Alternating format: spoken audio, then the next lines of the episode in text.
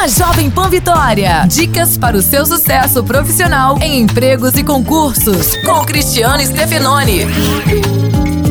Se você faz um bom uso das redes sociais, isso também pode ser colocado no currículo, desde que seja algo que não comprometa a sua credibilidade como candidato. Por exemplo, se você é arquiteto, engenheiro, fotógrafo ou publicitário, coloque no currículo os links das páginas da internet em que é possível conferir um pouco do seu trabalho, como fanpages, blogs ou websites que servem como seu portfólio. Mas cuidado com fotos, grupos e ideias que você compartilha. Eles, eles podem ir contra os princípios da empresa e te eliminar da seleção. Abraço, sucesso e até a próxima.